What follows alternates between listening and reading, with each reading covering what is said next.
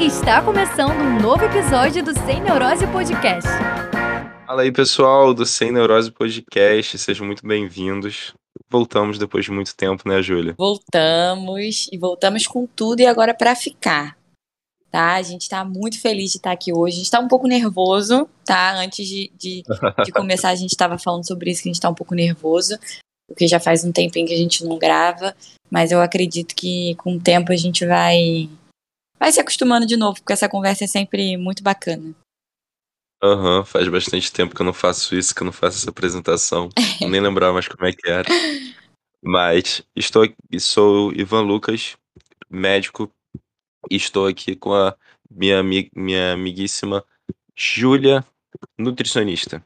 É isso aí, gente. Quando a gente começou esse podcast, para quem não, não nos acompanha há um tempo, é, Ivan estava na faculdade, né? E eu também estava na faculdade e a gente já partilhava de algumas informações, a gente já tinha ideias bem parecidas assim sobre, sobre ciência, sobre enfim, esses assuntos que a gente acaba vendo na internet que são equivocados. E aí a gente resolveu fazer esse podcast para a gente conversar e unir as duas coisas, né? A nutrição com a medicina e ver aonde elas se, se interagem, né? E, e que forma a gente poderia passar essas informações de forma correta para as pessoas, para as pessoas terem acesso ao conhecimento de verdade, não essas baboseiras que a gente vê aí pela internet, que tem muita informação errada. E a gente resolveu, enfim, compartilhar conhecimento com, com a maior parte de pessoas que a gente conseguir. Isso é verdade. É, combater, né? Tentar combater um pouquinho essa, essa desinformação toda que a gente vê por aí. Isso. Mas é estranho, né? Começar falando agora que e começar a presa como médico e nutricionista. Eu tava tão acostumado a falar acadêmico, acadêmico, né? É. Mas é bom. É verdade. Agora eu tô me sentindo a, a nutricionista, tô me sentindo. E o, que, e o que mudou, né? Agora uma coisa que mudou importante é que agora a gente atende. É, agora vocês podem marcar uma consulta aqui. com a gente. É, exatamente. Agora a gente fala aqui, mas também agora a gente atende. Muita gente vinha procurar a mim, acredito que a você também, pedindo algum atendimento, pedindo algum tipo de consultoria, alguma coisa assim, e a gente, felizmente, olha, não posso, ainda não formei, é. mas agora formamos e o link para agendar consulta está na bio. E a gente queria aproveitar para falar qual é o perfil do paciente que procura a gente normalmente, né, Júlia? Isso aí. Bom, hoje a gente resolveu trazer um assunto bem prático, né, é, relacionado a que tipo de pessoa vem procurar o Ivan, por que procuraria um médico, por exemplo, e por que procuraria um nutricionista.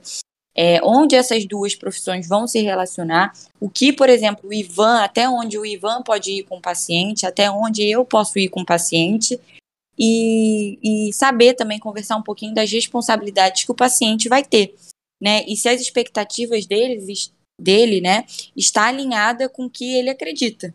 Porque às vezes Sim. o paciente ele chega com uma expectativa, às vezes, de ir no médico, de ir no nutricionista, totalmente errada, assim. Ele acha que ele ir no médico vai resolver todos os problemas dele, que ele ir, às vezes, só no nutricionista também vai resolver questões que, às vezes, o nutricionista fica limitado.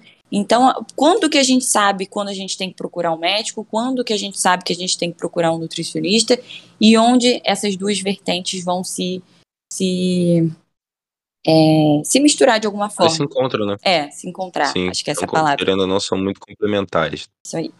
É, e assim, começando, acho que é bem legal começar pelo perfil, né? O que é que quem costuma me procurar, quem costuma procurar a Júlia, né? Hoje, é, me procuram mais diversos tipos de pessoa, mas sempre voltado à mudança do estilo de vida. Então, é alguém que tem uma pressão alta, mas quer começar a praticar exercício, é uma pessoa que tem alguma outra doença de base e quer praticar exercício, ou uma pessoa que tem obesidade, que é uma doença de base, as pessoas ainda, infelizmente, não encaram a obesidade como uma doença, mas é uma doença sim. Então, às vezes, a pessoa é obesa e ela quer começar a praticar exercício físico, é, ou ela está praticando exercício físico numa intensidade mais elevada e ela precisa controlar possíveis problemas, possíveis acometimentos que podem vir desse exercício mais intenso, né? Que varia desde o ciclista, que pega um final de semana para pegar um percurso enorme, chega durante a semana o cara tá destruído, com dor em algum lugar, ou se sentindo cansado, percebe que o rendimento tá caindo. Seja o fisiculturista que começou a tomar alguma coisa sem avisar ninguém e percebeu que deu alguma coisa errada e vem para poder investigar. E, enfim, então é basicamente um público diverso, mas com tudo voltado a uma proposta de mudança de estilo de vida, Uhum. né? E acredito que para Júlia também não deve ser tão diferente assim. É, não é. No meu caso, assim, é, eu vejo muita procura é, das pessoas realmente querendo. Eu acho que hoje em dia está existindo uma mudança muito comportamental nas pessoas. Eu acho que a gente está tendo mais acesso hoje a informações melhores sobre alimentação, sobre saúde, principalmente depois da pandemia, né, que a gente começou a supervalorizar. Isso é muito bacana, a saúde, a gente viu o quanto é importante ter saúde. Então, as pessoas estão buscando mais isso, estão buscando um estilo de vida mais saudável, uma alimentação mais saudável, exercício físico. É, antigamente, eu não via muito é, a parte médica falar sobre a importância, às vezes, da alimentação, do exercício físico. Hoje em dia, eu já vejo que assim, a maior parte dos médicos usam esse discurso como base. Olha, é, às vezes você só tratar com remédio não vai resolver, às vezes você precisa também, às vezes não, né? Sempre você precisa cuidar da tua alimentação, você precisa fazer exercício físico. Então, eu acho que a gente está conseguindo, né, a galera da área da saúde, propagar mais essa, essa informação e isso está gerando mais interesse nas pessoas. Tem um outro tipo de Sim. público também, né, que, que me busca mais para composição corporal. E tem aquelas pessoas que acabam unindo as duas coisas. Ó, Ju, eu quero melhorar minha composição corporal, mas eu também quero ser mais saudável. E aí a gente vai trabalhando esses dois aspectos juntos. Então, Pra quem não sabe o que é que é a composição corporal, Júlia, o que é que é isso? composição corporal é basicamente é, a estrutura do seu corpo.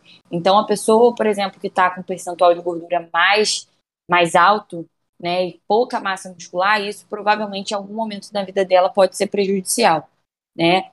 É, ou, por, por exemplo, um outro aspecto, uma pessoa com uma composição corporal mais atlética, né, com um percentual de gordura bem mais baixo é, e uma quantidade maior de massa muscular. É, e não necessariamente isso vai ser super saudável, tá, galera? É, exatamente. Então, gente Quanto mais músculo, mais peso para carregar. Assim como quanto mais gordura, mais peso para carregar. Exatamente. Então, Exatamente. todo mundo pensa, quando pensa numa pessoa com mais com obesidade, é, as pessoas que não são obesas geralmente pensam em problemas ligados ao coração e ligados a diabetes, né? Por exemplo. Uhum. Ou até mesmo o hipotiroidismo, como se fosse uma causa da obesidade. Mas ninguém pensa, e geralmente só a pessoa que é obesa pensa nisso, no problema do dia a dia, que é a dor em articulação, dificuldade para se movimentar, levantar de cadeira, descer de cadeira, pegar coisas no chão, a- dependendo do grau, até de tomar banho. É. Então, a- o acometimento da articulação também é muito importante. E isso tudo vai ter que ser visto na hora de começar a fazer o exercício físico. Muita gente, quando não tem a noção, a, a familiaridade com o treinamento de pessoas com, com doenças crônicas, acha que é só chegar na academia e mandar ver.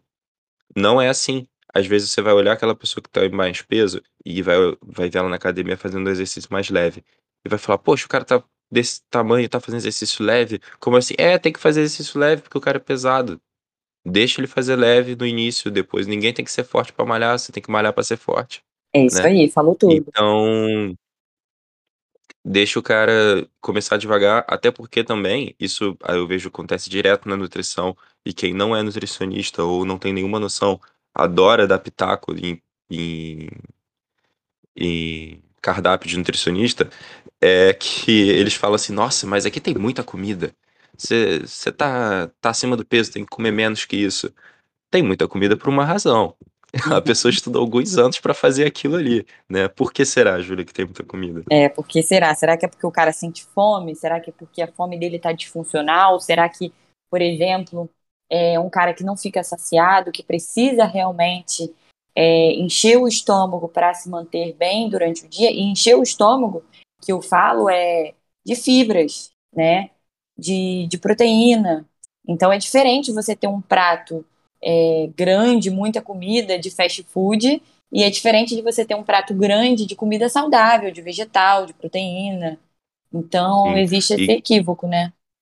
Uhum. E até a questão da aderência também, né? Com certeza. Às vezes você começa tirando muito do paciente de uma vez, muita caloria, e ele não vai aguentar, porque, poxa, é muita caloria que foi retirada de uma vez, cara, o corpo estava acostumado, né? Então, se você retira, faz um déficit, né, que a gente chama, que é retira, fazer a pessoa comer menos do que ela, do que ela gasta, se a gente faz esse déficit muito forte, a pessoa, o corpo sente, né? Esse dia eu estava vendo um caso de uma paciente que foi muito interessante, que ela começou a atuar uma, uma medicação para emagrecer, devidamente indicada, por sinal, não foi uma medicação irresponsável.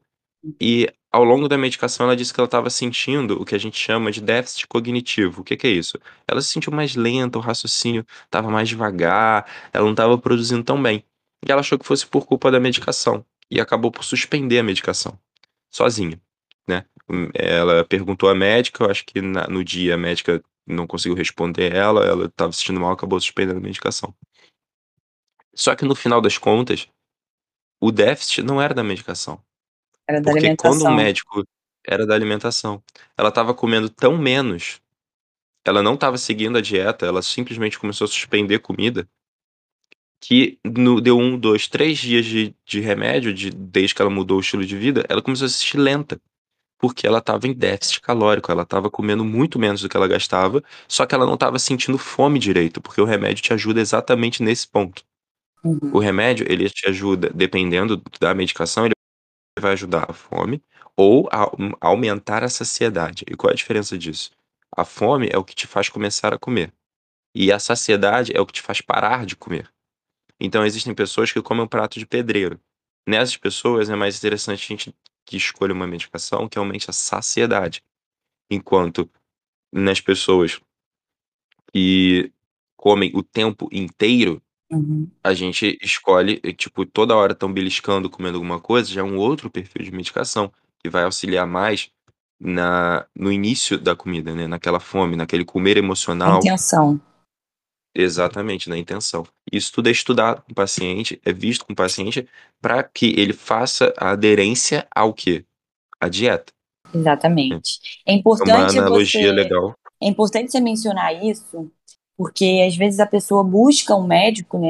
Às vezes vai no seu consultório, vai te buscar para tomar o remédio, né? E aí, dependendo do, do, do fármaco, né? Ou vai, é, você vai sentir menos fome, ou vai ficar mais saciada, mas ela busca a solução no remédio.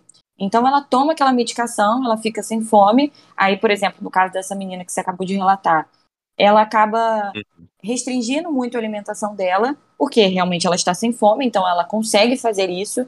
Mas a partir do momento que a médica, de repente, né, é, tira a medicação, como que ela vai fazer depois? O que, o, qual foi a mudança comportamental que ela conseguiu nesse tempo que ela estava tomando o remédio? Então, a gente precisa entender que é, usar medicação, é, em alguns casos, é interessante. Né? As medicações elas são feitas para serem usadas quando bem, bem é, indicadas. Mas é, a gente sempre tem que pensar, e eu acho que isso tem que ser uma conversa muito franca entre o paciente e o profissional que está na frente dele, que aquela medicação ali, ela é por um período para a gente ter mais adesão à dieta. Foi exatamente o que você falou, ter mais aderência à dieta. Porque o que vai sustentar perda de peso dela, no longo prazo, é a dieta. Mas isso não impede a mudança no estilo de vida, exatamente. Mas isso não impede que, que num, por um período, a medicação ajude ela. E em alguns casos, é, a medicação ela faz assim, é, faz a diferença no início. Porque a obesidade, como o Ivan disse, é uma doença. E é disfuncional. E deixa é, a saciedade da pessoa disfuncional, a fome da pessoa disfuncional, o vício em comer disfuncional. Então, a pessoa sente fome. É errado a gente chegar para um paciente obeso e falar que ele tem que mudar o mindset dele. Que ele tem É. que ter mente blindada. Isso é errado. É errado. Porque é, você força de- é- é falta de força de vontade. Força de vontade, não existe isso. Força de vontade para você que tem que tá num, com leve sobrepeso, que você com uma restrição calórica leve, não tem a, disfunção no- nos seus hormônios, está tudo certo, né? É só uma É. questão de realmente força de vontade. Agora, para uma pessoa que está muito acima do peso, que realmente já não se sente saciado, que está sempre com fome, que não tem disposição às vezes para subir uma escada, não é uma questão de força de vontade, meu amigo, é uma questão de tratamento, né? Então a gente precisa começar a falar disso. É. Porque é senão pessoa... as pessoas acham que, que né? Uhum. Exatamente. É uma pessoa que às vezes, desde cedo, ela nunca foi acostumada a praticar exercício físico, na criação dela não teve atividade física, não teve uma alimentação com dieta, com regrada, com uma alimentação sem produtos industrializados. E essa, então essa pessoa já sempre se acostumou a comer mal. E você tirar um hábito ruim é muito difícil. Porque o hábito ruim ele é sempre mais confortável. Aí a pessoa, a pessoa já vai, já vai tendo modificações no corpo ao longo da vida, é, já vai tendo comportamentos e hábitos ao longo da vida que propiciam a isso. O corpo, ele muda. No que ele muda, o cérebro e a mente, a gente vê que cada vez mais o cérebro ele tem mudanças estruturais de acordo, ou seja, o formato do cérebro, as sinapses, né, que é a conexão entre os neurônios ali que tem no cérebro, também mudam.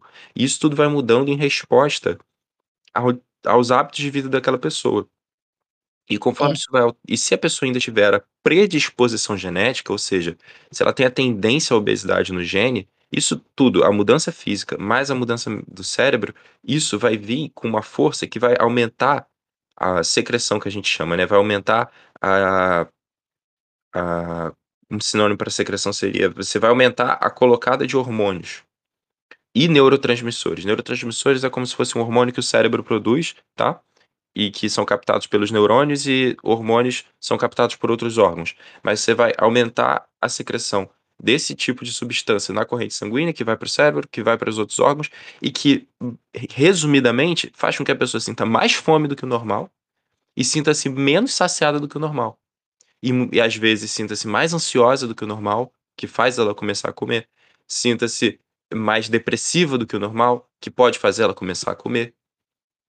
Que, e que altera todos esses mecanismos, que era o que a Júlia estava falando, de uma fome, uma saciedade disfuncional. É um, Exatamente. O obeso, a gente tem que começar a enxergar o paciente com obesidade é, como uma pessoa com um transtorno, com uma doença, assim como uma hipertensão, assim como uma diabetes. Não é frescura, não é falta de força de vontade. Imagina você tendo que fazer um objetivo com uma, uma bola de ferro amarrada numa corrente no seu calcanhar. É muito difícil. Né? Você primeiro tem que cortar aquela bola de ferro para depois você começar a correr. Não é tão é. simples. Né? Eu faço uma analogia que é assim: o nutricionista e o médico é como se fosse uma estrada. Uma estrada bem pavimentada com uma direção para você seguir, né? A dieta e o treino que você vai fazer são o carro. É, o, quão, o quão bem aquilo ali médico nutricionista dá a direção, olha, vai por aqui. E para isso a gente vai escolher o carro certo para aquela estrada. A dieta certa. Então, não adianta eu falar para você subir uma montanha e te dar um Uno. Você precisa de um carro maiorzinho. Então, a gente tem que acertar a dieta para o seu objetivo. E o que, que é o remédio? O remédio seria um professor da autoescola do seu lado. Durante um tempo você vai precisar dele. Mas assim que você tiver do controle bem, você tira. Não é para sempre. Uma hora você vai começar a dirigir sozinho. Sim, bacana essa analogia. E uma coisa que o Ivan falou, que eu acho que a gente tem que, assim, tomar um pouquinho de cuidado, é quando a gente fala assim, é, olha, obesidade é uma doença. Isso não é em tom de julgamento. Porque ah, eu é, vejo verdade. alguns profissionais Obrigado, da saúde é, tratando isso é, uma gordofobia um pouco escondida, assim, mascarada, né? Mas não é esse o ponto da questão. A gente sabe que o fato de você ser obeso, isso já aumenta a predisposição para várias doenças, tá? Então, assim, é, não dá para a gente tratar como se fosse algo, algo comum, porque não é, é uma doença. Mas não é porque é uma doença que a gente precisa, às vezes, desmerecer aquela pessoa. E isso não só a galera da área da saúde, mas você que conhece uma pessoa que está acima do peso, você chegar para ela e, e, e, fazer piadas e, e desmerecer é, a atual né, é, situação física dela, não é bacana. Você não está ajudando. Então, o nosso lugar, tanto da, do pessoal da área da saúde, quanto você que tem um amigo obeso, um parente obeso, alguém com uma doença, é acolher. Uhum. Né? Essas pessoas elas precisam ser acolhidas, elas uhum. precisam ser escutadas Porque, de fato, quando você tem uma doença, as coisas ficam mais difíceis, as coisas é, vão além do que a gente quer, do que a gente acha, do que a gente acredita. É uma coisa além, é uma coisa que precisa ser tratada. E para ser tratada, antes de tudo, a gente precisa não julgar. Porque a partir do momento que a gente julga a situação daquele cara, a gente não consegue ajudar ele, a gente afasta ele. Uhum, então, é, é quando a gente fala que, que obesidade é uma doença, a gente de forma alguma está falando isso em tom de julgamento. É, a gente sim, fala isso. De acolhimento. Sim, a gente fala isso no mesmo tom que a gente fala que hipertensão é uma doença. Exatamente. Que diabetes é uma doença. Que hipotiroidismo ou hipertiroidismo é uma doença. Que câncer é uma doença. É o mesmo tom. É uma doença, ponto final. Não tem julgamento aí. As pessoas estão tão acostumadas a. É, a enxergar o, a pessoa com obesidade de uma forma negativa que você falar obesidade é uma doença já soa pejorativo. Sim, sim. Só que não é. Deveria ser escutado da mesma forma que, obes... que hipertensão é uma doença, pressão alta é uma doença, tá. Obesidade é uma doença, tá bom. Não é. Tem que parar de associar isso a algo pejorativo. Exatamente. Não é, não é pejorativo. Justamente ao contrário. Se eu passo a encarar como uma doença, logo eu tenho mais cuidado, mais paciência, mais é, talvez empatia, né? É, empatia faz sentido também, faz tem mais sentido. empatia, mais cuidado, mais paciência, mais carinho no sentido de atenção na hora de cuidar daquilo ali. É. Vai ser. Porque se, se não é uma doença, se é só, é só falta de força de vontade, é só falta de, de vergonha na cara, aí, pô, Pra que vai precisar de médico, né? Pra que, que vai precisar de nutricionista, né? Só ir lá e se matar na esteira. A pessoa tá com aquela circunferência cento e pouco, e aí ela vem e lança aquele assim, é... Isso aqui é história para contar. e um é, detalhe é. para quem não sabe é que quando a gente fala de, de circunferência de cintura, gente, existe um, um, limite, né? E quando a gente passa desse limite, principalmente pessoas já às vezes até com mais idade, né? É, a gente tem que ficar mais de olho porque aumenta o risco, né? O Ivan vai poder falar isso melhor para vocês, de doenças cardiovasculares. Sim, então é um parâmetro, exatamente. Então é um parâmetro que a gente tem que estar tá sempre avaliando a circunferência de cintura. Hum. Não sei se vocês já viram um velhinho andando na rua que ele é assim, se você olhar a composição corporal dele, o corpo dele, ele é mais ou menos assim, perna fina, o braço fino, mas tem aquela barriga mais uhum. pretuberante, né? Sim. Aquilo ali é um indicativo de que ele pode ter certos problemas no longo prazo, ou talvez ele já esteja tendo certos problemas, né? Uhum. Sim, então é por isso a gente... que a gente não pode negligenciar e falar, ah, isso aqui é barriga de chope, é barriga história para contar, não. É, é, gente, é história que ainda vai acontecer e tomara que ainda, não seja é. ruim, né? É, e um detalhe também, Ivan, vamos lá.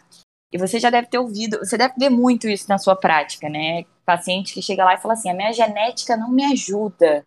Nossa, mas a minha genética é muito ruim. Uma coisa que eu queria falar aqui com vocês é o seguinte: existe muito essa coisa da genética, tipo, ah, minha genética é ruim, minha genética é boa, e de fato, gente, a genética ela tem uma influência. A gente não pode negar isso, tá? Mas, mais importante que a genética, e talvez as pessoas fechem um pouco os olhos para isso, é a tal da epigenética. E aí eu vou pedir para o Ivan explicar um pouquinho para vocês o que é a epigenética e como ela pode ser mais relevante ainda do que a sua própria genética, né? Então eu vou pedir para ele é. explicar um pouquinho e aí eu vou comentando com vocês também. Bom, gente, é... a epigenética é um assunto relativamente moderno, né? Não era muito falado até pouco tempo atrás, começou a ser cada vez mais falado. Mas a epigenética trata de um cruzamento da, do seu cotidiano com as suas predisposições genéticas, né? Tudo aquilo que o seu dia a dia, que os seus arredores, que os seus hábitos, que a sua vida podem vir a influenciar na expressão dos seus genes. Então, assim, se você é uma pessoa que tem, tem, que tem no, no seu código genético lá, um exemplo aqui, é um gene que pode te predispor a ter câncer de pulmão, se você fumar, você vai ter mais chance de ter câncer de pulmão do que a pessoa que não fuma, né? É, Isso não outro... quer dizer, perdão, te, te, te, uhum. te atrapalhar. Isso não quer dizer que se você tem genética, uma predisposição genética para ter um câncer de pulmão, você vai desenvolver esse câncer de pulmão ao longo da sua vida. Se você manter hábitos né, saudáveis, não fumar, praticar exercício físico, é muito provável, né, se você uhum. manter o seu ambiente controlado, que é a epigenética, é muito provável que você não vá desenvolver menos, mesmo tendo esse gene. Agora, se você já tem uma certa predisposição genética, né, você já tem histórico familiar, você já uhum. sabe ali que algum parente já faleceu de tal doença, e você vai e vai pelo mesmo caminho, né, você dá a chance ao azar, você acaba fumando, uhum. enfim, é, é sedentário, você aumenta muito a chance de você ter. Não quer dizer que ainda que você vai ter, mas que você aumenta a chance de você ter, você aumenta. Então, Exatamente. o ponto que a gente quer dizer aqui é que você pode ter, às vezes, uma genética que não te, previ... não te deixe privilegiado em alguma situação, né? Uma predisposição uhum. a alguma doença ou uma predisposição à obesidade. Mas o que eu quero que vocês mantenham na mente de vocês é que mais importante do que a sua genética é o que você faz ao longo da sua vida, porque é isso que vai definir é, como a sua saúde vai ser ao longo da sua vida. Sim, exatamente. Muita gente confunde alguns conceitos quando se fala de epigenética, que não sei se vocês lembram na época da escola, vocês que estão me ouvindo, a teoria de Darwin, né? Antigamente achavam, antes do Darwin, que a gente, quanto mais usava, era uso e desuso. Quanto mais você usava uma habilidade, mais você passava aquilo para seus descendentes. Então a árvore tinha a árvore, a girafa tinha pescoço grande porque ela ficava cada vez tentando pegar a folha mais alta e o pescoço dela ia esticando e passava para os filhos. Hoje a gente vê que, depois de Darwin, da é, teoria da evolução de Darwin, a gente viu que não é assim. Que, na verdade, surgiram árvores com pescoços grandes, árvores com pescoços... Árvores... Oh, nossa! Surgiram girafas com pescoços grandes, girafas com pescoços pequenos, e aquelas que tinham pescoço maior conseguiam pegar folhas mais altas, não competiam alimento com bichos menores e com isso sobreviveram. E as que tinham pescoço pequeno morreram. Então, assim surgiram as árvores com pescoço grande. E, então, tem gente que fala de epigenética como se fosse uso e desuso.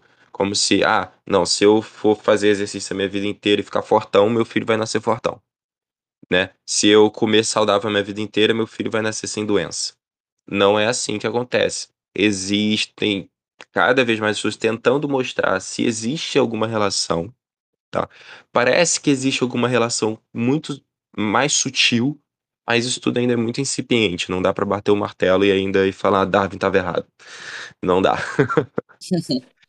é, então é importante vocês entenderem, né, pelo, pelo esse raciocínio que o Ivan trouxe, que assim, é, às vezes a pessoa não tem uma genética, uma, uma predisposição a ter obesidade, por exemplo, mas ela vive num ambiente onde favoreceu um sobrepeso e ela passou do sobrepeso para uma obesidade. Mas ela não tinha genética para isso.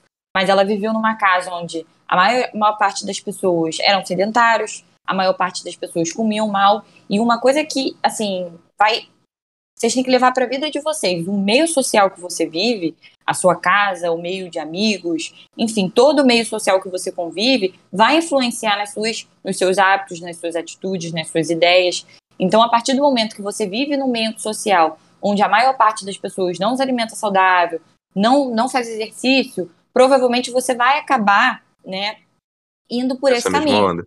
Essa uhum. mesma onda. Então é por isso que é muito difícil, às vezes, você chegar para um paciente obeso que passou a vida inteira é, num ambiente social que não ajudou ele em nada, né? E falar assim: olha, agora você vai viver de proteína, vai treinar pesado e vamos lá. Enquanto o cara chega em casa, está todo mundo comendo BK. McDonald's. Então, é. às vezes, quando a gente trata obesidade, a gente tem que tratar também o meio daquela pessoa, inserir a pessoa no meio que vai ajudar ela. E, e para mim, assim, essa é a parte mais difícil.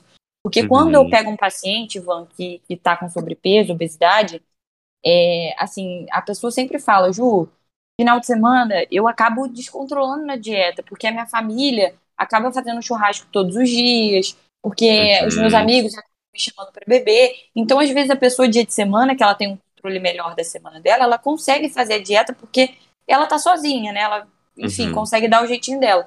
Agora, às vezes, chega final de semana, ela não consegue, porque ela chegar, às vezes, num churrasco de família e falar, gente, não vou comer, o impacto que isso tem, a pressão que vem em cima dela, uhum. de outras pessoas mesmo, que não uhum. entendem o que ela passa. Exatamente é, é, muito, é muito pesado. Então, quando chega uma pessoa para mim com uma queixa dessa de tipo, Ju, tá muito difícil para mim final de semana, eu não tô conseguindo. É, olha que, olha, olha, olha como é complicado, porque a gente está tratando da pessoa, mas como é que a gente vai tratar de todo o meio social dela, né? Uhum, então não é exatamente, simples. porque no Brasil a gente tem uma questão muito cultural que todo mundo leva tudo pro coração. E todo mundo se considera muito. Não sei se é íntimo, família, é como se quase tudo fosse pessoal. Uhum. Então, assim, ah, você não vai comer, eu fiz pra você. Poxa, você não vai comer nada com ninguém. É, como, como se fosse uma falta de educação você não comer. Sendo que não, não tem nada a ver. Social é social, comida é comida. Tudo bem que os dois estão misturados ali. Mas numa hora que você está precisando perder peso por questão de saúde, deveria ser mais compreensível. Mas infelizmente nós não temos essa cultura no Brasil. Exatamente. Então acaba ficando mais difícil ainda para a pessoa, né? Só que né, sempre que a gente então encontra uma situação de dificuldade, uma dificuldade muito extrema para poder a, que chega a atrapalhar, mas essa dificuldade muito extrema pode não ser tão incomum. As pessoas acham que ah, só porque é, é uma dificuldade fora, um pouco mais além do normal, quer dizer que nunca acontece. Não, acontece muito. Mas você vai avaliar o cenário, o contexto daquela pessoa, isso falando da visão médica, vai ver se aquela pessoa tem uma indicação para o uso de determinado medicamento e vai pensar se vale a pena entrar ou não. Um exemplo, existem medicamentos que é um medicamento específico que ele reduz a vontade de fumar e ajuda uhum. a combater a depressão. Então, para um paciente obeso que fuma e, e, e, e tem tendências depressivas, esse, esse medicamento é super bem indicado. Existe um medicamento que ele dá uma certa aversão ao álcool. O paciente ele para de se sentir tão bem quando bebe. E esse medicamento também ajuda na, na alimentação. Então, será que um paciente que costuma beber muito aos fins de semana, será que não é interessante, de repente, passar? Só que nada disso vai adiantar se ele não estiver seguindo o plano alimentar. Que volta naquele assunto que a gente estava falando antes. Que é qual é o papel do paciente quando ele vai a uma consulta, como a da minha ou a da Júlia. Ele precisa entender que ele também vai precisar se esforçar. Vai É, ter que a muito dieta. Vai ter que se acostumar exatamente. a Não existe é, uma coisa que é é importante a gente falar é que não existe mudança sem esforço. Eu sei que parece meio coach isso, meio no pain, no gain, mas é um pouco real, assim. Às vezes a pessoa vai numa consulta médica, para um médico primeiro, né? E, e existem médicos negligentes. O Ivan, com certeza, não é esse médico, Não. mas existem hoje médicos muito, muito negligentes que não avaliam isso que o, tudo isso que, o, que a gente está conversando aqui, que o Ivan está falando, de analisar contexto, de ver se realmente aquela medicação tem uma indicação. O médico simplesmente ele quer resolver o problema de forma, entre aspas, pontual. Então, por exemplo, ah, o paciente está obeso, vamos dar uma, uma, uma medicação aqui para tirar a fome dele. Se ele não estiver fazendo dieta, tudo bem, e é isso aí. Vamos colocar também uma, um hormôniozinho aqui para ele ganhar massa muscular. E, e, ele não pensa na saúde daquela pessoa no longo prazo. Ele quer resolver o, o problema no curto prazo. E a gente sabe hoje que a gente tem medicações para resolver a situação no curto prazo. Só que mais importante que a gente resolver a, situa a, a situação no curto prazo, né, o sobrepeso, a obesidade no curto prazo, é a gente saber o quanto aquilo ali vai perdurar. Então, hoje o maior desafio é, da obesidade, né, não é você emagrecer, porque emagrecer a gente consegue de várias formas, mas sim quanto você vai conseguir manter esse peso. Existem algumas pesquisas que mostram que a maior parte das pessoas que perdem peso, depois de cinco anos, retornam novamente o peso perdido ou dobram o peso. Então, o que está acontecendo? Como é que a gente está tratando essas pessoas? As pessoas estão perdendo peso e depois estão ganhando de novo. Por quê? Como é que está sendo esse tratamento? Então, quando você vai buscar um médico, né, por mais que você pense, e às vezes realmente, de fato, é, algumas medicações vão ajudar, é, mas você vai ter que gerar algum tipo de esforço. E um bom médico vai te lembrar isso o tempo todo. Se você for numa consulta com, com o Ivan, ele vai te lembrar disso o tempo todo. Olha, você precisa seguir esse caminho aqui. Eu vou te ajudar dessa forma, mas você precisa seguir esse caminho aqui. Senão, não, isso que eu estou te passando não vai te ajudar. Então, a gente precisa também é, entender que o perder peso, a mudança no, no, estilo de vida, ela não tem que ser pontual.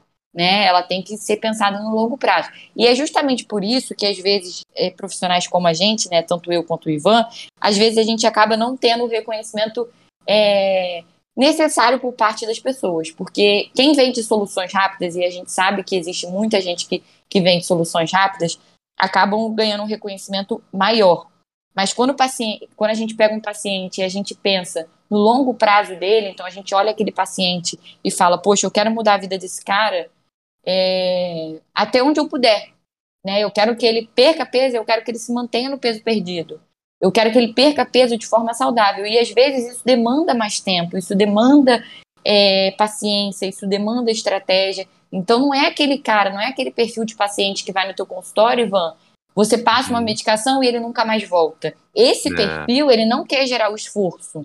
Uhum. Agora, tem o outro perfil que senta lá e fala, tá, o que, que eu preciso fazer? Quanto tempo a gente vai demorar para fazer isso? E aí você vai falar, olha, vamos ver, né? Vamos ver. Uhum. Sim. Então. Ó, e com a colaboração, fica tão melhor, porque a gente tem uma previsão. A gente consegue prever. Por mais que a gente falhar, a gente pensa a longo prazo. A gente não é imediatista. A gente não vai te dar uma pílula mágica para você perder peso em um segundo. Mas também não é tão lento quanto a maioria das pessoas pensam, não. Com, uhum. Se você, vamos supor, faz uma consulta comigo com a Júlia, a gente já tem um cálculo esperado de perda de peso para você. Seria o quê? É, um quilo a cada duas semanas? Né? Uma quantidade modesta de peso? Um quilo de gordura a cada duas semanas. Normalmente a gente faz um cálculo que tenta esperar isso. Que vai, vai, per, vai perder um quilo de gordura a cada duas semanas, dois quilos por mês. Só que junto desse peso de gordura que vai embora, acaba indo água também. Então, na verdade, você vê na balança e perdeu 5 quilos, 6 quilos. E só e disso, 2 dois quilos é gordura, mas muito, muita coisa era água. Então você já vai se animar. Fora que a gente vai estar com todos os aparatos para que aquilo que você está fazendo não se torne insuportável e você continue a fazer e continue a perder. Só que o que não vai acontecer é você perder 10 quilos em duas semanas. Uhum. Isso não vai acontecer. Isso é muita coisa que as pessoas, às vezes, é, têm essa expectativa. E quando a gente fala os valores reais, mostra como é a evolução real, a pessoa desanima. Mas a evolução real não é pequena. É bastante coisa. Se vocês pesquisarem agora na internet, foto de um quilo de gordura, a imagem para ver o que, que é um quilo de gordura, é um bolotão de gordura, gente. Sim. É e muita coisa.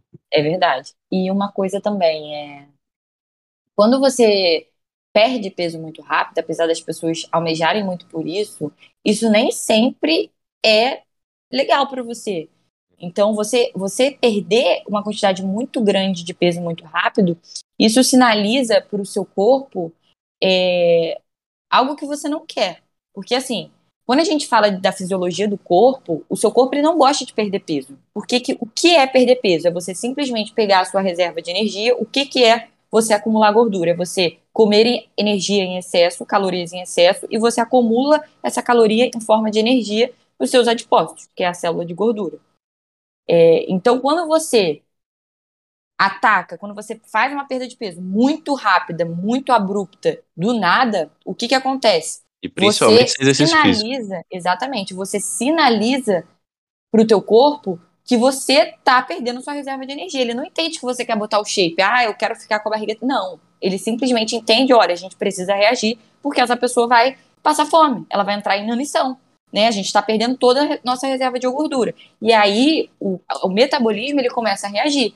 Ele começa a aumentar a tua fome, hormônios que geram fome, começa a baixar a sua saciedade. Então, assim, você perder peso muito rápido não significa que isso é bom para você. Então, geralmente, assim, isso é, isso é, Com certeza você, Ivan, já viu casos de pessoas uhum. assim, e com certeza que você está escutando, você já viu também. Pessoas que têm pressa e aí começam a fazer loucuras para emagrecer, perde peso muito rápido, né? Não fica com a composição corporal bacana, fica flácido. Por quê? Porque perde peso muito rápido e não consegue repor a massa muscular. E nessa perda de peso muito rápido, ela também perde massa muscular, o que não é nada legal. Então é. ela fica com aquele aspecto de flácido, né? E daqui a pouco ela começa a sentir muita fome, porque o corpo está reagindo. Daqui a pouco o metabolismo dela já também não está é, tão eficiente quanto antes, né? Daqui a pouco ela já não tá mais com energia para treinar, porque ela perdeu o peso muito rápido. E aí o que que acontece? Aquele velho, né, efeito sanfona. A pessoa volta a comer tudo de novo, a, e aí a gente e desanima no meio do processo. É, exatamente. Porque estagna. E fora né? que e, e fora que essa variação de peso que as pessoas têm, uma hora tá magra, uma hora tá acima do peso, e, e essa variação de peso não é nada interessante. Uhum. Nem para composição corporal, muito menos para saúde. Sim. Existe um conceito que a gente chama, que é um conceito um pouco mais rebuscado, mas que é de flexibilidade metabólica. Né? Falando assim de forma rápida, o que, que seria isso? Seria a facilidade que o seu corpo tem de tirar energia de onde ele precisa tirar energia naquele momento. Existem momentos que o nosso corpo vai preferir tirar energia da gordura. Existem momentos que o nosso corpo vai preferir tirar energia da glicose. A glicose é o carboidrato, né? A gordura é a gordura que a gente está acostumado. E existem momentos que o nosso corpo vai querer tirar energia da proteína, que vamos entender aqui como o seu músculo, né? Se você não tem um corpo treinado da forma correta durante o emagrecimento, ou emagrecido da forma correta, no tempo certo, com os alimentos certos, o seu corpo vai, vai, vai se perder e vai começar a tirar de onde não tem que tirar. Isso é um corpo que ele é inflexível metabolicamente. O corpo que tem a flexibilidade metabólica, ele vai saber que durante o emagrecimento, com o exercício físico, com a dieta correta, a gente vai tirar energia de onde? É, da gordura. E vai tentar preservar o quê? O músculo. Ah, eu precisei tirar energia da glicose porque o exercício estava muito intenso, que é uma coisa que realmente acontece. Ah, tá bom, então vamos repor essa glicose. Ah, mas e agora eu quero tirar, eu quero poder aumentar é, a minha capacidade de usar gorduras como fonte de energia. Porque vão ter exercícios que você vai fazer que vão durar muito tempo. Nessa situação, nosso corpo precisa também usar gordura como fonte de energia. Só que isso tudo é possível de ser treinado. Nosso corpo é capaz de treinar a, o lugar de onde ele vai tirar a energia. Não é que você não vai emagrecer. Se você ficar em déficit, que é o quê? Comer menos do que você gasta, você vai emagrecer sempre. Você vai sempre perder peso. Agora, de onde vai vir esse peso? Se você vai manter a sua massa muscular, já é outra história. E como é que a gente vê isso no dia a dia? Você, a pessoa perdeu peso, perdeu peso, perdeu peso, perdeu 10 quilos, mas ela não ficou satisfeita com o corpo. Olhou e falou assim: Ué, eu achei que ia ficar trincada. Eu achei que ia ficar sarada, eu achei que ia ficar toda cheia de gomo, toda dura tal. É. Ah, mas e... não, ficou, ficou flácido. Ficou parecido com o que estava antes, só que um pouco menor. mais enxugado, menor. É. É, é, e isso, assim, é uma conversa que eu sempre tenho, né, pra gente alinhar as expectativas do paciente. Tem paciente, Ivan, que chega para mim e é um perfil, assim, muito específico, tá? Fala assim, Ju, eu não quero treinar, tá? Eu não quero me exercitar, é, ou quero fazer, sei lá, uma caminhada 30 minutos, dois dias na semana, certo? E, e a pessoa, ela até tá disposta a fazer dieta, mas ela não tá disposta a treinar. E aí ela quer perder peso. Eu sempre, sempre, Ivan, eu faço questão de explicar que quando a gente fala de exercício físico, e principalmente aqui dando uma ênfase no treino de força, tá? Dando o um exemplo à musculação, quando você consegue associar uma dieta com déficit calórico e um treino voltado para o estímulo da sua massa muscular, você consegue emagrecer com muito, muito, muito, além de muito mais facilidade, com a composição corporal muito melhor. Por quê?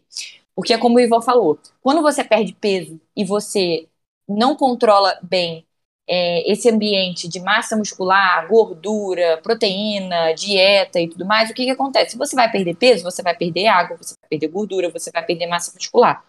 E aí a pessoa fica naquela expectativa de perder peso e ficar, como o Ivan falou, sarado. Só que para você ficar sarado, você tem que ter músculo. Então a pessoa não consegue imaginar o corpo dela assim, é, com menos peso, sem massa muscular. Ela imagina o corpo dela com menos peso, mas com, com glúteo, com barriga trincada, com perna grande. E não é assim que acontece. Para você ter uma barriga trincada, para você ter perna grande, para você ter braço grande, né, você precisa fortalecer o teu músculo, porque aí conforme a camada de gordura for saindo, o músculo fica por baixo. E aí ele gruda na pele. É isso que dá a, a quando a pessoa fala assim: "Ah, Ju, vou tomar colágeno para para melhorar a flacidez da pele. Aumenta a tua, tua, massa muscular. É assim que você tira a flacidez da pele. Exatamente. Então, assim, é, Eu sempre falo, você quer emagrecer com qualidade? Você quer emagrecer e olhar no espelho e ver a tua composição corporal evoluindo? Então você tem que estimular a sua massa muscular, você tem que fazer um treino de força. E, e, e uma, um outro detalhe também, às vezes a pessoa não quer fazer exercício, ela não dá a devida importância para o exercício, que é muito importante não só no aumento do gasto, mas em adaptações fisiológicas, né, no, no, no longo prazo, é, e a pessoa vai perdendo peso, porque ela está fazendo dieta, vai perdendo peso, mas com uma dieta super restrita. Mas por que, que a dieta é restrita? Porque a pessoa não tem um gasto significativo no dia dela. Vamos supor, uma dentista que passa o dia inteiro sentada, não treina, né? Aí tá fazendo uma dieta. Como é que eu vou ser flexível com a dieta dela se ela não tem uma rotina flexível? Uhum. Se ela basicamente fica sentada o dia inteiro. Então, às vezes, gente, é, falta esse, essa informação de tipo, olha, se você quer ter uma dieta mais flexível, você precisa ser mais flexível no teu dia a dia, você precisa treinar mais, você precisa ter mais massa muscular. A massa muscular, o Ivan pode explicar isso para vocês, também é um tecido ativo. É um tecido que também demanda mais calorias. Então é diferente uma composição corporal, por exemplo, um cara obeso, vamos supor, com 100 quilos, e um cara fisiculturista com 100 quilos, basicamente a maior parte de músculo, são metabolismo completamente diferentes, apesar deles terem o mesmo peso. Porque um tem mais massa muscular e o outro tem mais gordura.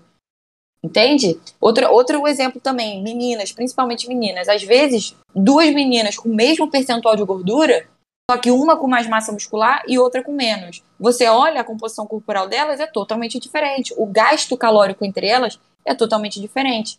Então, você estimular a sua massa muscular, além de melhorar muito a sua estética, ela é muito mais eficiente nessa parte de metabolismo e nessa parte de, além da eficiência metabólica, né?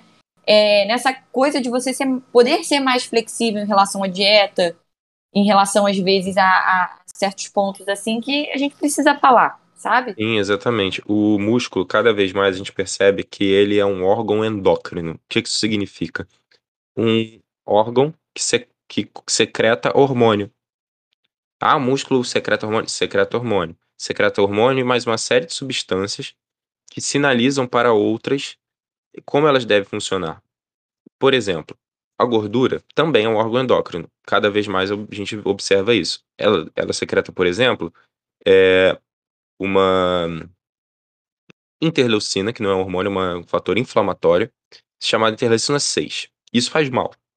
Quando a gordura coloca essa, isso na circulação, isso prejudica o funcionamento de diversos outros órgãos. Só que o músculo também é capaz de secretar essa mesma substância. Só que quando o músculo secreta, ela faz bem. Olha que loucura, né?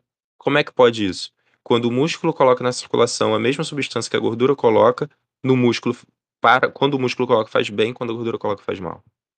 Outra coisa, a, o músculo ele além de aumentar seu gás de energia, porque o músculo precisa de energia para se manter intacto, né, para se manter funcionando, ele além de aumentar sua, seu gás de energia, então emagrecendo e retendo o músculo, você consegue ter uma, um gás de energia maior por mais tempo, ele também é o principal captador de glicose do seu corpo. Hã? Como assim?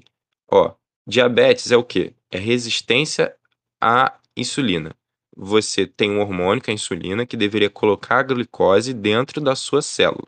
Só que as suas células estão resistentes a esse hormônio, então a glicose não consegue entrar. A glicose fica circulando. E essa glicose circulando vai dar diversos problemas na retina, no rim, no pé. Você vai parar de sentir o pé, você vai parar de enxergar, você vai começar a enxergar mal, né?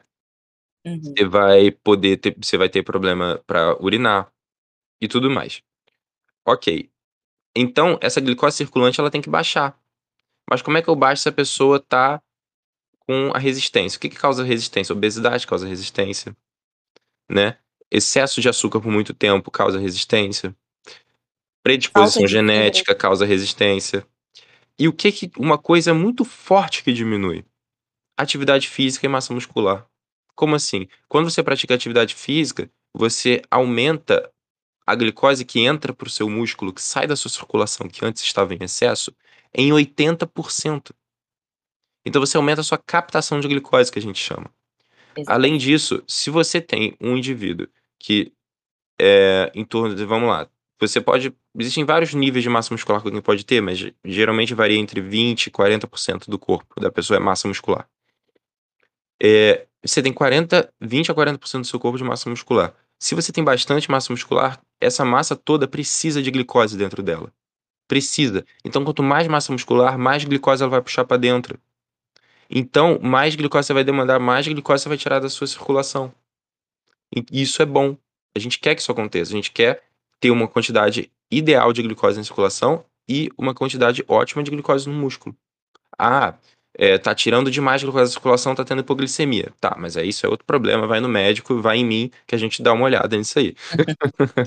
É, e mas, só para vocês em termos entenderem. fisiológicos, é isso que acontece. Exatamente, para vocês entenderem um exemplo, por exemplo, é uma pessoa que ela tá ali, ela não chegou a ter diabetes ainda, ela tá resistente à insulina. Então, o que que é uma pessoa resistente à insulina? A insulina é um hormônio onde ela basicamente faz a captação de glicose para dentro dos seus tecidos, tá? Então, quando a pessoa está resistente à insulina, isso indica que ela não está conseguindo captar corretamente essa glicose. Então, essa glicose ela fica ali na corrente sanguínea e isso é muito ruim, tá? Só que existe uma outra forma, né? É, quando a pessoa já está resistente à insulina ou já está diabética, existem medicações, né, que estimulam a liberação dessa insulina ou que estimulam a, a melhor captação da, da glicose com a insulina, né? Sim, Mas- sim. Isso é importante falar, que vai ter É. um momento que você vai precisar da medicação. O Exatamente. físico não vai ser suficiente. Exatamente. Só que, vamos supor, uma pessoa que já está fazendo uso de uma medicação, né? E ela já está, por conta da medicação, melhorando a captação dela de glicose, ok? Só que existe uma outra maneira que a gente consegue captar glicose além da insulina. E qual é essa maneira?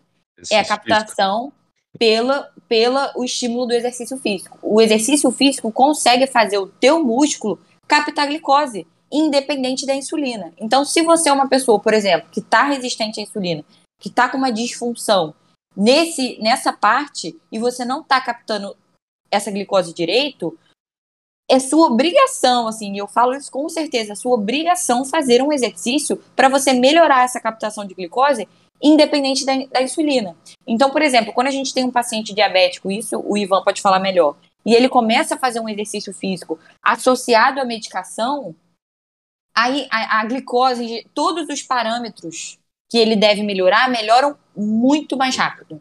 Melhora tanto, Júlia, que às vezes a gente tem que tirar a medicação. Exatamente. Isso também acontece com a hipertensão. O pa- paciente que é hipertenso, tem pressão alta, tá, começa, toma medicação, começa a fazer exercício físico. O cara tem pressão alta e tem, vamos botar, pressão alta e obeso. Começa, eu tenho um caso desse, tá? No consultório. O paciente tem pressão alta e é obeso. Começou a fazer exercício, tomava um remédio. Ele começou a ter é, teto preto no, durante o treino, porque a pressão dele estava baixando muito. Uhum. Ele teve que voltar ao consultório, eu tive que tirar o remédio dele. Deix... Meio que ele é jovem, tá?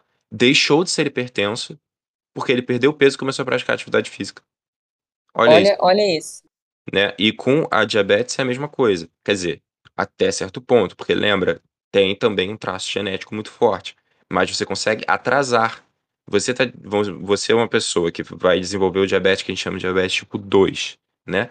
É o diabetes pela resistência periférica à insulina, que é o músculo, as células do corpo não conseguem captar essa glicose, como a Júlia, como eu falei, a Júlia falou. Você está desenvolvendo essa resistência, o exercício físico aumenta a sua sensibilidade, diminui a resistência.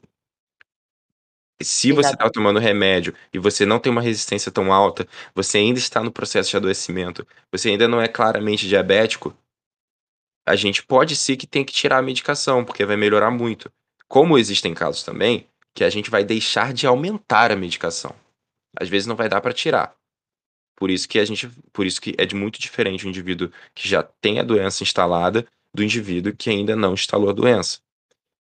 O Exatamente. genético é muito forte. Então também não adianta brigar contra o remédio. Ah, não, eu vou treinar mais, eu vou treinar mais, eu vou comer melhor, eu vou comer melhor. Vai ter momentos que você vai precisar, porque o traço genético é forte. Mas ajuda demais e atrasa demais a evolução natural da doença. A gente É. consegue melhorar muito, diminuir o número de, de medicação que usa. Isso no diabetes tipo 2, que é pela resistência à insulina. E obesidade aumenta a chance de diabetes tipo 2. Sedentarismo, aumenta muito a chance de diabetes tipo 2. É. E então, o que, que, a gente vê hoje? E tem o que, que cortar assim, pela raiz. Exatamente. E o que, que a gente vê hoje na maior parte das vezes? A pessoa vai no médico, ela começa a tomar uma, medica uma medicação. E aí dá uma regulada, né? Só que aí a pessoa não tá nem aí para exercício, a pessoa não tá nem aí para dieta, ela já viu que deu uma, uma melhorada com a medicação, e ela vai, ó, e churrasco, e rodízio, e fica sentada, e N aspectos. Daqui a pouco ela volta no médico de novo, tá ruim de novo. Só que ela já tá uhum. tomando uma medicação.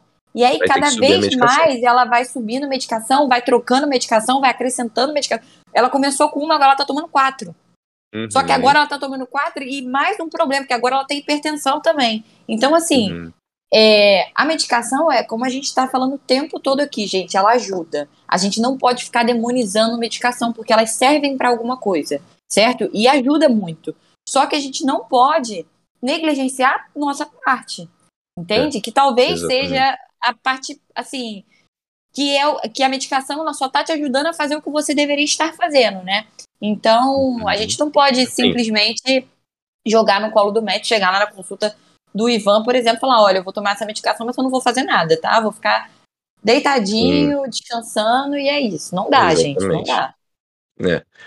A medicação ela entra no momento em que a mudança do estilo de vida não consegue mais. Só que se você tira, se, você está fazendo mudança de estilo de vida, você melhorou a sua qualidade, seus. Isso tudo que a gente está falando aqui é mudança de estilo de vida, tá, gente?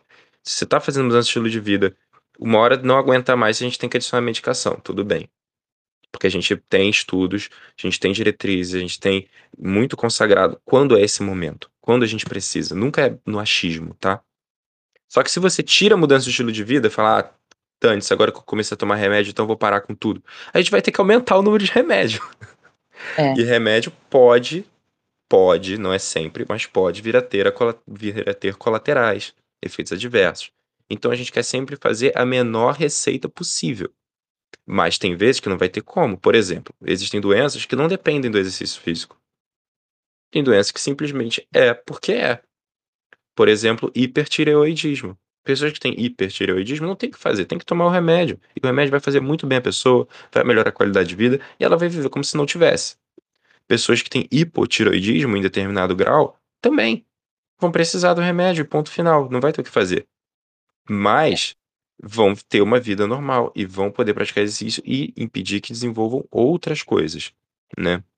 Exatamente. E, e falando na, na, nesse, nesse perfil, tem paciente que chega para mim, é muito comum, né? Ah, eu, eu estou obesa, eu estou com sobrepeso porque eu tenho hipotiroidismo. Ah, eu estou nessa condição porque eu tenho isso. Gente, vocês têm que entender uma coisa. É, primeiro que não existe dieta específica para quem tem hipotiroidismo, tá? Às vezes a gente faz uma associação totalmente errada, como se às vezes uma dieta vai tratar uma doença e não existe isso, tá? Então, não existe dieta específica para hipotiroidismo, não existe do, é, dieta específica para SOP, por exemplo. Eu vejo muito, é, muito, muito profissional. Exatamente, falando sobre, ah, porque é, a dieta da SOP é essa daqui, tem que ser baixa em carboidrato, a dieta do, do hipotiroidismo, a pessoa tem que é, é, perder peso. Não necessariamente. Às vezes a pessoa tem hipotiroidismo e ela pode não estar acima do peso. Sim. Às vezes a pessoa tem. Massa muscular. Exatamente, a pessoa tem hipotiroidismo, mas ela já está tratando, ela já está fazendo a reposição é, da, da tireoide. Da tireoide. Então ela é uma pessoa normal. Então ela não tem que ter uma estratégia específica se ela já tratou o problema. Porque ela já repôs o que estava faltando. Entende? Às vezes, por exemplo, a, a, a SOP, né? É, é uma disfunção, né? Que pode levar, que aumenta o risco, né? Da pessoa, da menina, ter maior resistência à insulina. Mas não Ou seja, necessariamente. Aumenta o risco de diabetes. Exatamente. Mas não necessariamente ela vai ter. E não necessariamente ela precisa de uma dieta específica. Às vezes a menina treina, às vezes a menina é, tem uma alimentação saudável já, e ela pode simplesmente, por exemplo, fazer um aumento de calorias para ganhar massa muscular, porque ela não tem aquilo ali disfuncional. Então, assim, entendam que vocês não estão é, determinados vocês não são determinados por uma doença. Óbvio que existem é, doenças que podem atrapalhar se elas não estiverem sendo tratadas. O hipotiroidismo, por exemplo, né? é, se ela não estiver sendo tratada, pode ser que isso não é a causa da sua, do seu sobrepeso ou da sua obesidade. Não é, com certeza não é. Mas pode estar te atrapalhando em algum aspecto. Ok. Mas a partir do momento que você está tratando, né? Você não precisa ficar culpando o seu hipotireoidismo para sempre, porque se você está tratando nem hipotireoidismo, você tem mais, que você já está tomando hormônio. Então, assim, é, essa associação de que a dieta às vezes salva tudo, não é. Né? Quando chega um paciente para mim já com exame e, e, eu vejo que ele tem uma, uma condição médica de, por exemplo, um hipotiroidismo que não está controlado, um hipertiroidismo que também não está controlado, não cabe a mim, nutricionista, chegar e falar assim, olha, a gente vai fazer uma dieta aqui e vamos resolver o seu problema. Não vamos.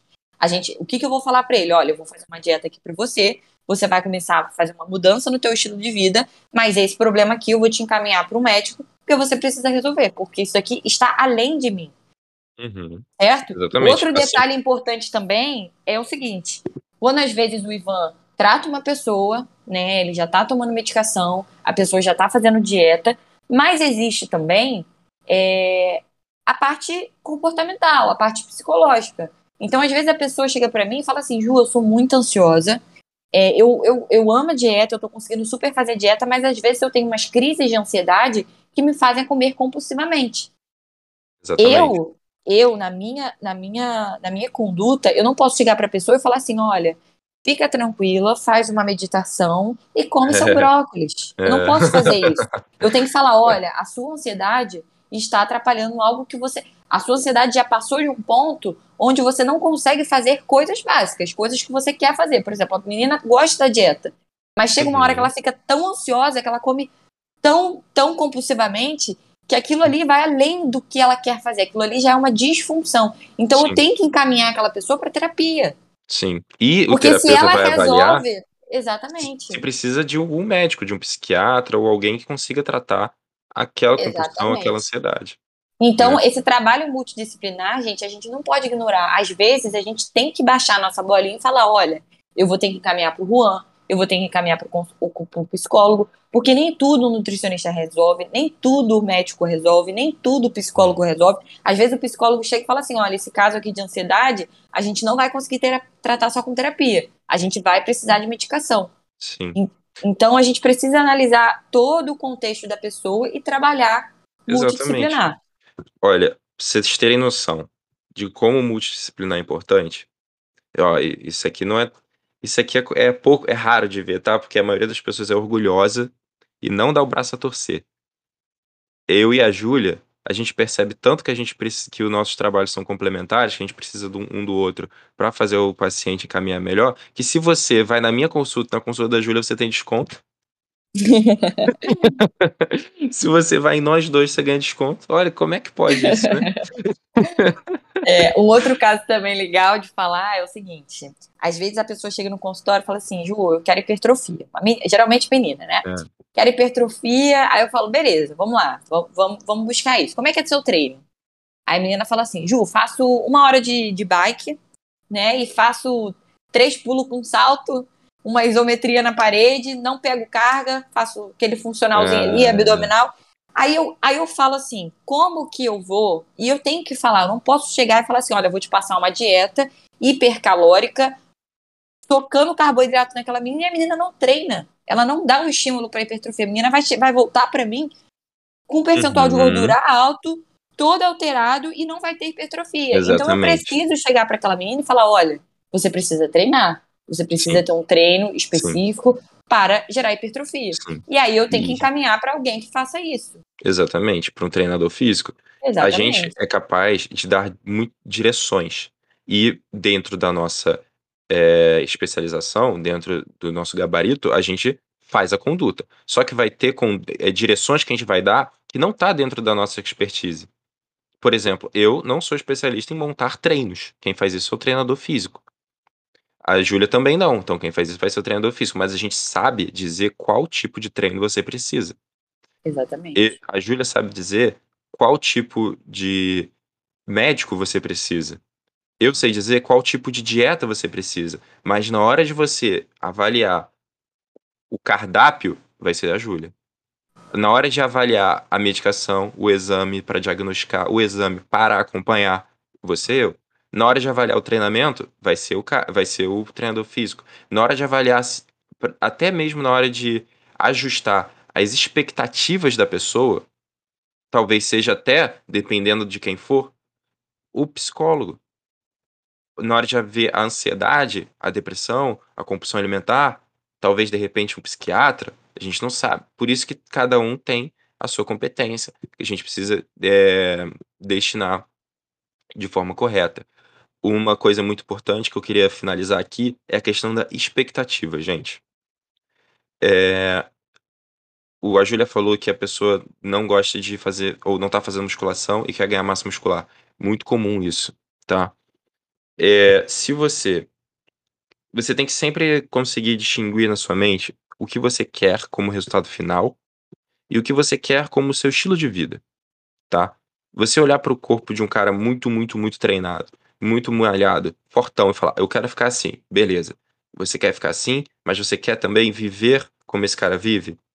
Fazer musculação todo dia? Às vezes, cara, você não é da musculação.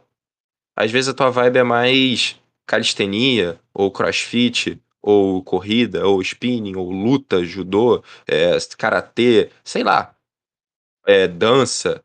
Você curte mais outra, outra coisa, exercício funcional, que são modalidades que vão talvez te deixar mais feliz no seu dia a dia, mas que não vão te alcançar aquele físico fortão, grandão. Então também isso é importante avaliar. Leva isso para o seu médico, leva isso para o seu nutri, leva isso para o seu é, educador físico, psicólogo, seja lá quem estiver te acompanhando. Para um colega também para conversar, trocar uma ideia. Converse com as pessoas que já passaram por esse processo para avaliar também suas expectativas. Mas a gente vai estar sempre aqui para te ajudar no caminho. Como eu Exatamente. disse, o médico, o nutricionista, o profissional, ele é o cara que vai te mostrar o seu caminho e te dar as ferramentas que você precisa para você chegar onde você quer ou para você chegar onde você precisa. E da, da forma mais fácil possível. É, Nem e uma vai coisa. ser fácil, mas vai ser sempre da, forma, da melhor forma possível. Exatamente. E também, quando a gente fala de expectativa, é, é, nem todo profissional, gente, vai alinhar esses pensamentos com vocês, tá? Assim, é, o que a gente conversa aqui abertamente, tem muito profissional que não faz. Às vezes você vai no nutricionista, o cara te passa uma dieta e a Deus dará. Às vezes tu vai no e médico. mesma coisa o o cara te- médico, não fala nem o que, que a pessoa tem, não fala nem o que, que Não tá fala. tomando. Exatamente. Passa, vai resolver o- aquela questão. Volta naquela questão. Vai resolver o problema no curto prazo e depois você não sabe o que você fez, não sabe de nada. Mas Uhum. sempre quando eu tô com um paciente, eu tento é, ver o que ele pode fazer. O que eu quero que ele faça e o que a gente vai poder fazer juntos. Uhum. Porque assim, não adianta eu chegar, pro- por exemplo, para essa menina e falar assim: olha, é, existe a possibilidade de você fazer um treino de força para eu começar a mexer na sua dieta e a gente tentar buscar uma hipertrofia? Se ela falar que sim, ótimo. Eu vou falar, então beleza, então vou te encaminhar, você vai começar a treinar, eu vou ver como é que tá a evolução do seu treino e a gente vai começar a mexer na dieta. Ok. Agora, se a pessoa falar assim, não, Ju, eu não tenho como treinar, então eu tenho que ser sincera e falar, olha, eu não posso te dar uma dieta hipercalórica porque não vai funcionar. Porque sem Uhum. treino você não vai ter hipertrofia. Eu não posso mentir para aquela pessoa, não posso omitir isso, não é nem mentir, mas omitir é passar uma Uhum. dieta de hipertrofia para a menina e falar que ela não precisa treinar. Então vão ter momentos que a gente tem que perguntar qual é a expectativa do paciente em relação Hum. quando ele vem pra gente. Porque Sim. quando a gente pergunta isso, a gente já consegue alinhar. Olha, se você fizer dessa forma, você pode chegar nesse lugar. Mas se você não quiser fazer também, que é o seu direito, não querer fazer, talvez você não chegue. E aí? Sim. Né? Às vezes, E- às vezes chega pro Ivan e fala assim: olha, Ivan, eu, é, eu vou tomar essa medicação aqui, mas eu também não estou disposto a mudar meu estilo de vida. O Ivan vai ser sincero: olha, você vai, vai funcionar até enquanto você estiver tomando a medicação. Quando você parar, não vai Exatamente. durar muito, né? Exatamente. E é muito diferente o que a pessoa quer do que a pessoa precisa. A gente estudou muito tempo e continuamos estudando eternamente para a gente sempre saber o que você precisa. Às vezes a gente vai conseguir aliar o que você quer do que você precisa, mas às vezes não. Por exemplo, chega um paciente que é- mal, mal chegou na academia, tá um pouco sobrepeso e fala para mim que quer tomar hormônio. Primeiro que eu não vou passar hormônio sem doença. Você tem que ter uma indicação médica para tomar um hormônio. Segundo que mesmo que esse cara vá comprar o hormônio no mercado negro e vá até mim só para eu resolver as cagadas que acontecerem. É, não vai funcionar direito. Sabe? Não tem nenhum tipo de indicação ali. É, a circunstância, que a pessoa não precisa daquilo na hora, aquela pessoa precisa de treino, precisa de dieta, precisa de descanso. Exatamente. Sabe? Ah, e também outras coisas que nuances que a gente que a maioria das pessoas não percebem, mas porque a gente está muito inserido dentro da musculação, Júlia. Mas eu também tenho estudado muito o mundo do, do endurance, né, que é a corrida, Uhum. ciclismo, natação de longa duração, tudo mais, maratona. É, essas pessoas não pensam muitas das vezes o amador principalmente em relação à quantidade de comida. É, a Júlia falou: Olha, eu não tenho como fazer uma dieta hipercalórica para você, para você ganhar hipertrofia, se você não treina. Só que muitas das pessoas que fazem treinamentos de longa duração não pensam. Essas pessoas que, que fazem maratonas, elas precisam comer mais do que o cara que quer hipertrofia. Uhum. Mas precisa comer muito mais, porque o gasto que você tem numa. Se você for pedalar 45 quilômetros, que é o que acontece muitas vezes, 10 quilômetros, 40 quilômetros, é um gasto absurdo. Só que essa pessoa que tem esse gasto absurdo no ciclismo, ela não vai ter o corpo de um, uma pessoa, um marombeiro da academia. Mas ela vai Uhum. estar comendo a- mais até. E isso tudo é a gente que ajuda. Ou você vai estudar sozinho, tudo bem, pode estudar, a gente indica os melhores livros para você. Ou, é, se você não tem esse tempo, sua vida não te permite, É, deixa é a gente te ajudar. é importante alinhar as expectativas. Eu vejo muito também na parte de homens, assim, né, que pô, o cara chega com um percentual de gordura lá nas alturas. Tipo, não, não faz sentido o cara querer aumentar o peso dele. Porque, na verdade, ele nem se imagina, ele quer, ele às vezes ele tem um objetivo de peso. Eu vejo muito isso. O cara ele quer chegar em tal peso, mas ele não sabe como é que a composição corporal dele vai ser com aquele peso. Às vezes ele com um peso menor, ele vai se gostar mais do que com aquele peso que ele quer chegar. Então ele fica, vou aumentar meu peso, vou aumentar meu peso, e ele não olha no espelho. Ele não vê como é que tá a composição corporal dele. Então ele chega, Ju, quero uma dieta para hipertrofia, quero crescer, quero chegar em tal peso. Não tem condição. Se eu aumento as calorias de- desse cara com aquele percentual de gordura, ele só vai ganhar gordura, porque ele não vai estar preparado. É, O metabolismo dele não está preparado para receber aquela quantidade de calorias. Ele está inflamado, ele está com sobrepeso. Né? Então, chegar para esse paciente e explicar: olha, é, você está disposto a ganhar mais gordura? Você consegue se imaginar o seu corpo com um pouco mais de gordura? O cara fala: não. Então não é hora de hipertrofia. Então a gente tem que dar dois passinhos para trás para dar três para frente. Você está disposto? Exatamente. Então a gente tem Exatamente. que ter essa conversa, sabe? Porque às Talvez vezes. a pessoa até goste mais, né? Exatamente. Às a vezes o maioria das vezes. imaginário, o imaginário não bate. A pessoa imagina um negócio que não é, na verdade, assim, vai ficar até melhor. É, meninas também que têm medo de comer, eu falo: olha, se você conseguir desenvolver sua massa muscular e comer um pouquinho mais, você vai ver que, que você vai conseguir perder gordura, você vai aumentar sua massa muscular. E a Uhum. menina, não, não, eu quero comer cada vez menos, quero comer menos, quero emagrecer, quero emagrecer. Uhum. E eu tenho que explicar que tem que fazer o caminho contrário. Eu falo, confia em mim, confia em mim. Eu preciso de. Eu falo assim, eu, olha, eu preciso Exatamente. de 30 dias seu. 30 dias, você me dá 30 dias de É, confiança? exatamente. Nossa, E 30 aí- dias dá pra fazer muita coisa. É, verdade. Teve, teve um paciente meu, cara, ciclista, ele tinha, tem até hoje um, um pouco de medo de comer.